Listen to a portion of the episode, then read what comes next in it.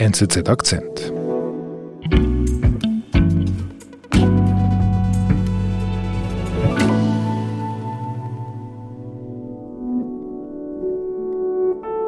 Was bisher geschah. Wir sind jetzt äh, total in der Pampa. Unser Sonderkorrespondent Ulrich Schmid möchte den Osten der Ukraine so schnell wie möglich verlassen, nachdem er dort von der russischen Invasion überrascht worden ist. Und jetzt sehe ich da vorne auch gerade einen Checkpoint. Äh, ich muss das Telefon runternehmen. Die Reise ist voller Hindernisse und Ulrich steckt in riesigen Staus fest. Das macht ihn nervös. Naja, man, man ist halt äh, eine Sitting Duck, nicht? Also man bewegt sich nicht. Das ist immer äh, ungut in einer Situation der, der Krise. Irgendwie schlägt er sich ins vermeintlich sichere Kiew durch. Ich bin jetzt in Kiew angekommen.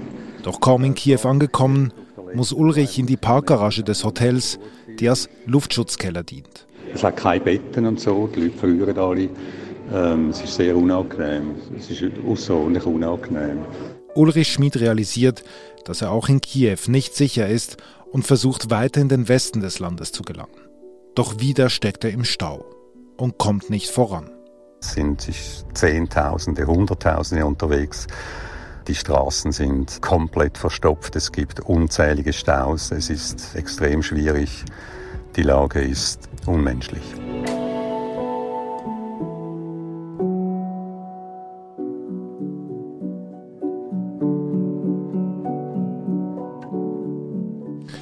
Beim letzten Mal, als wir telefoniert haben, da warst du ja mitten im Stau. Du wolltest möglichst schnell so weit weg aus Kiew kommen in Sicherheit. Wie gut bist du da vorangekommen? Ja, an dem einen Tag, als wir den Podcast aufnahmen, da kamen wir einfach nicht vorwärts. Mhm. Es gab zwei grundsätzliche Arten von Staus. Die einen waren Straßensperren. Da wurde man kontrolliert von Polizei oder von Armeeangehörigen. Und die andere Art von Stau war ganz profan. Einfach, das waren die schlechten Straßen und die vielen Autos. Die Straßen in der Westukraine, eigentlich in der ganzen Ukraine außerhalb von Kiew, werden zunehmend schlechter, wenn man in ländliche Gebiete kommt. Es gibt mhm. riesige Schlaglöcher. Da ist man noch längst nicht auf westeuropäischem Standard und wenn dann Tausende von Fahrzeugen in die gleiche Richtung fahren, kommt es halt unwillkürlich zum Stau. Ja, und am 2. März, am Mittwoch, ähm, sind wir dann in Lviv, dem auf Deutsch Lemberg, ähm, sind wir dann angekommen. Das ist eine wunderschöne Barockstadt, die sich einreiht in quasi eine, eine Perlenkette von anderen Barockstädten wie Krakau. Mhm oder Prag oder Vilnius oder Dresden. Und ich bin dann losgegangen und mhm. Habe das gemacht, was ich in Lemberg machen wollte, nämlich eben Reportagen schreiben. Das ist ja recht weit im, im Westen des Landes. Spürte man in diesen Tagen bereits den Krieg, der eigentlich ein paar hundert Kilometer weiter östlich stattfindet? Ja, selbstverständlich. Und wie? Der Krieg äh, dominiert alles derzeit äh, in der ganzen Ukraine, egal ob jetzt da gerade die Front verläuft oder nicht. Mhm, mhm, die meisten Männer im Alter eben zwischen 18 und 60, die sind bei den Selbstverteidigungseinheiten aktiv. Sie haben damals geholfen, diese Straßensperren zu bauen mit Sandsäcken. Sie haben ältere Menschen versorgt. Sie haben den Verkehr geregelt. Dann habe ich gesehen, wie an einer Stelle Gewehre ausgegeben wurden an, an Bürger, also Bürger jetzt absolut nicht in Uniform, auch sehr äh, ältere Herren sah man da, die haben Gewehre bekommen, damit sie sich selber verteidigen können. Zweimal habe ich einen Trupp von, von Häftlingen gesehen, die aus den Gefängnissen geholt wurden. Die wurden begleitet von Soldaten mit Kalaschnikows. Die wurden ganz offensichtlich an die Front gebracht. Das war also definitiv eine Stadt, die sich auf den Krieg vorbereitet. Mhm. Und die Spannung war absolut spürbar. Einmal zum Beispiel, als ich etwas fotografieren wollte, da ist eine Frau auf mich zugestürzt und hat geschrien, ich sollte eben nicht fotografieren.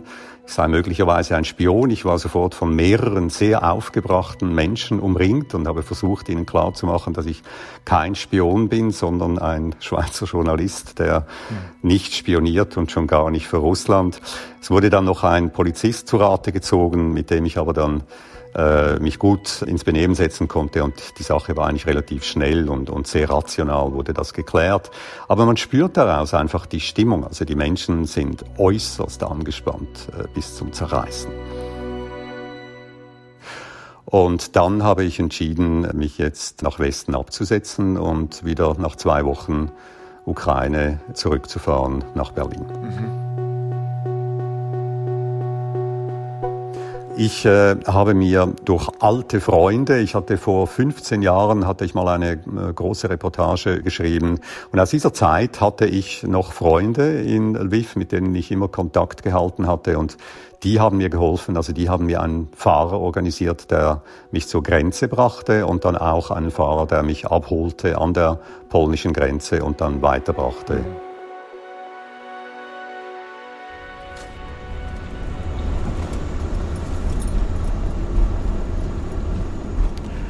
Unsere Reise an die Grenze war sehr viel länger, als wir gedacht hatten. Auf der Karte ist sie nicht besonders lang, aber wir brauchten ungefähr ja, zwei Stunden. Ganz einfach, weil die Staus wurden immer dichter.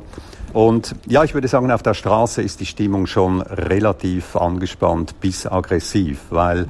nicht alle halten sich an die Kolonnen. Es gibt auch solche, die überholen permanent. Mhm. Man versucht voranzukommen, so schnell wie möglich. Aber naja, also das, das Gemeinschaftsgefühl bröckelt da ein bisschen und man hat das Gefühl, da ist jeder so ein bisschen mehr für sich unterwegs. Links und rechts der Straße sieht man jetzt sehr viel leere, stehen gelassene Autos. Das sind Autos, die von Menschen zurückgelassen wurden, die im Stau stecken blieben, dann irgendwann einmal enerviert entschieden haben, jetzt laufen wir zur Grenze. Das ist äh, meistens so in, im Bereich von zwei, drei, vier, fünf, sechs, sieben Kilometern. Dann haben die äh, ihr Auto leer gepackt, haben die Rucksäcke aufgenommen und sind einfach mit Sack und Pack zur Grenze gelaufen, haben das Auto stehen lassen. Mhm man spürt deutlich, dass hier eine ziemlich panische Stimmung geherrscht haben muss. Hm, hm. Und da kommt man einfach rüber. Also du, du zeigst deinen Pass und, und kommst rüber. Ja, grundsätzlich. Also es hat eine lange Schlange gegeben, in der dann praktisch nur noch Frauen und Kinder standen. Mhm. Die Ukrainer zwischen 18 und 60, die dürfen im Moment das Land nicht verlassen. Sie sollen da bleiben und kämpfen. Die meisten tun das selbstverständlich freiwillig. Man sieht selbstverständlich auch Ausländer zum Teil. Die sind ja nicht betroffen von dieser Regelung, aber die meisten sind Frauen und Kinder, die sich eben absetzen. Die Schlange, hm, was soll ich sagen? Wir haben eine knappe, eine gute halbe Stunde in der Schlange gewartet, dann waren wir an der Zollkontrolle, das ging flott, man legte den Pass vor, der wurde gestempelt, man lief dann ein kurzes Stück bis zur polnischen, also zur polnischen Grenzkontrolle genau dasselbe Szenario noch einmal und äh, ja, und dann kam man nach Polen und in eine andere Welt. Mhm.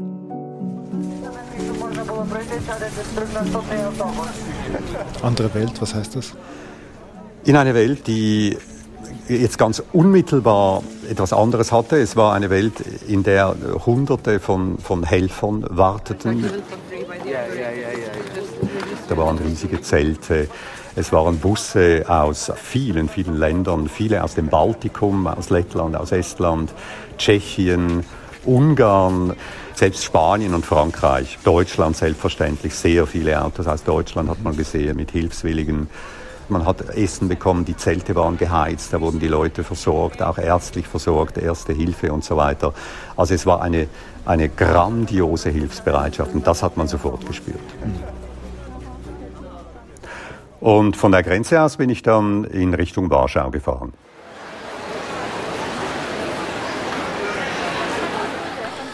Spürt man denn in der, in der Hauptstadt von Polen, spürt man da noch den Krieg? Oh ja, oh ja. Also jetzt nicht, sagen wir, in den, in den Straßen Warschaus oder in den Außenquartieren Warschaus, da sieht es vermutlich, ich war nicht da, aber da sieht es vermutlich so aus wie immer. Aber im Hauptbahnhof, das mhm. ist auch eine Zone, in der sich die Flüchtlinge ballen. Und zwar, in, also da gibt es Tausende von Flüchtlingen, die anstehen, die Billete lösen wollen.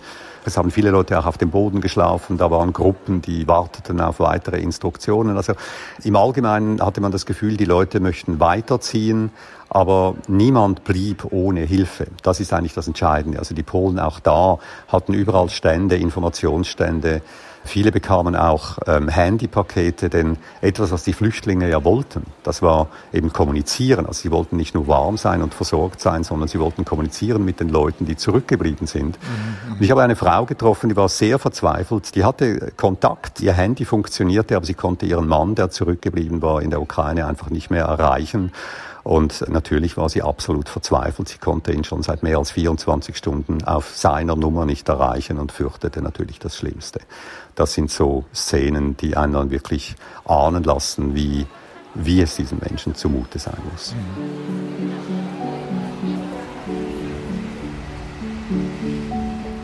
Dann bin ich äh, von Warschau nach Berlin gefahren. Das äh, ging gut. Ich saß in einem Abteil mit zwei jungen Ukrainerinnen, die beide Tanja hießen und drei jungen Menschen aus Angola, Studenten, die hatten acht Jahre, waren die in Kiew und hatten in Kiew studiert.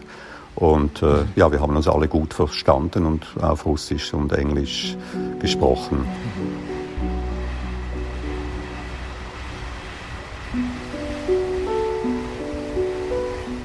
Es ist die Zeit, in der man ein bisschen reflektiert und, und zurückblickt. Und ich habe natürlich mit sehr, sehr gemischten Gefühlen zurückgeblickt. Auf der einen Seite war ich selbstverständlich froh, diese Reise hinter mich gebracht zu haben. Ich war auch froh, für die NZZ äh, viele Berichte aus der Ukraine äh, schreiben zu können. Auf der anderen Seite war ich natürlich bei meinen Freunden, jetzt in Lviv, die mir geholfen haben, aber auch bei den vielen, vielen Kontakten in Donbass zum Beispiel, an dem Tag bekam ich dann den Bescheid von einer Freundin, die ich in Severodonetsk getroffen habe, dass dort der Krieg äh, wirklich schreckliche Formen angenommen hat. Es kamen an diesem Tag zehn Menschen ums Leben und sie hat mir das auf einem Telegram-Kanal mitgeteilt. Und dann ist das ein äußerst schwieriges Gefühl, in, in, Sicherheit zu sein, nach Hause zu fahren und diese Menschen da zurückzulassen. Also man fühlt sich bis zu einem gewissen Grad schuldig.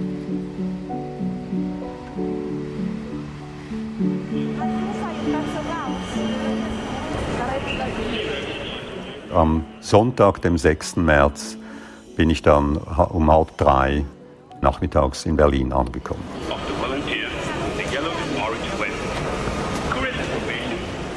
Der Berliner Hauptbahnhof war auch gefüllt mit Fliehenden. Es war absolut irreal. Also für mich war es wirklich ganz komisch. Ich wusste, dass ich in wenigen Minuten zu Hause unter der Dusche stehen würde und dass ich das Ganze dann hinter mir haben würde. Es ist schwierig und ich, ich traf auch noch einen, einen Putin-Fan, der mir erklärte, dass dieser ganze Krieg stattfinden musste, also dass Putin diesen Krieg führen musste, denn der Westen habe ihm gar mhm. keine andere Wahl gelassen. Das ist absurd, ne? Das äh, ist dann Absurdität, also vor allem wenn man, wenn man die Bilder eben dieser fliehenden Menschen, wenn man noch hört, die Sirenen in Kiew, die Einschläge der Bomben, ja, da gab es dann einen lauten Wortwechsel. Ich habe eine sehr laute und gute Stimme. Aber ich bin dann nach Hause gefahren und habe versucht, einfach das Ganze ein bisschen hinter mir zu lassen.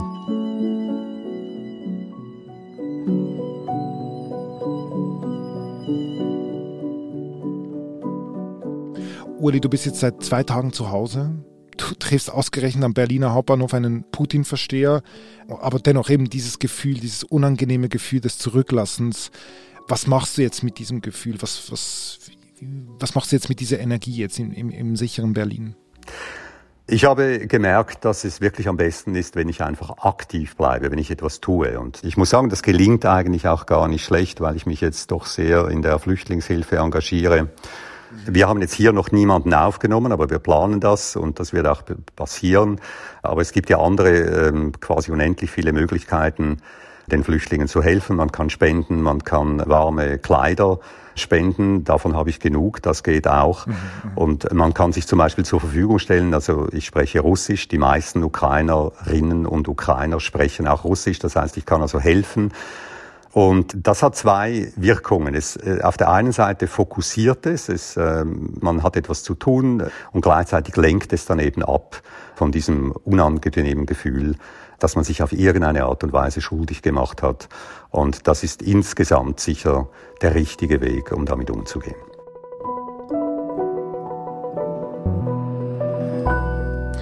Lieber Uli, ein herzliches Dankeschön für deine Schilderungen. Wir haben von unseren Hörerinnen und Hörern ganz viel Feedback erhalten, die sehr bewegt waren von deinen Erzählungen. Mach's gut und merci vielmals. Danke vielmals. Das war unser Akzent. Produzentinnen und Produzenten dieses Podcasts sind Marlen Oehler, Sebastian Panholzer und Benedikt Hofer. Ich bin David Vogel. Bis bald.